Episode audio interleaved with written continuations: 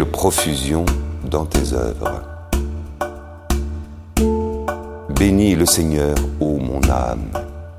Seigneur mon Dieu, tu es si grand, revêtu de magnificence, tu as pour manteau la lumière.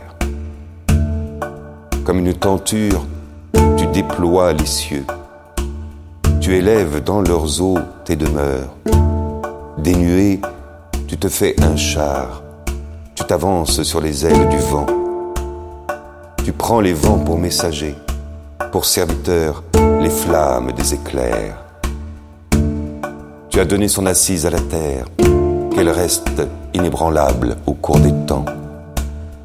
Tu l'as vêtue de l'abîme des mers, les eaux couvraient même les montagnes. À ta menace, elles prennent la fuite, effrayées par le tonnerre de ta voix. Elles passent les montagnes, se ruent dans les vallées, vers le lieu que tu leur as préparé tu leur imposes la limite à ne pas franchir, qu'elles ne reviennent jamais couvrir la terre.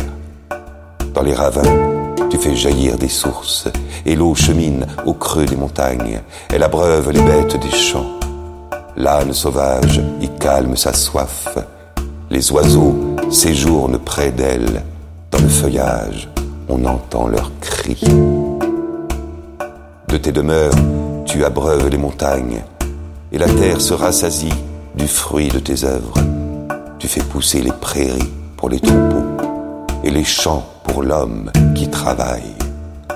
De la terre, il tire son pain, le vin qui réjouit le cœur de l'homme, l'huile qui adoucit son visage et le pain qui fortifie le cœur de l'homme. Les arbres du Seigneur se rassasient. Les cèdres qu'il a planté au Liban. C'est là que vient nicher le passereau et la cigogne à sa maison dans les cyprès, aux chamois les hautes montagnes, aux marmottes l'abri des rochers. Tu fis la lune qui marque les temps et le soleil qui connaît l'heure de son coucher. Tu fais descendre les ténèbres, la nuit vient.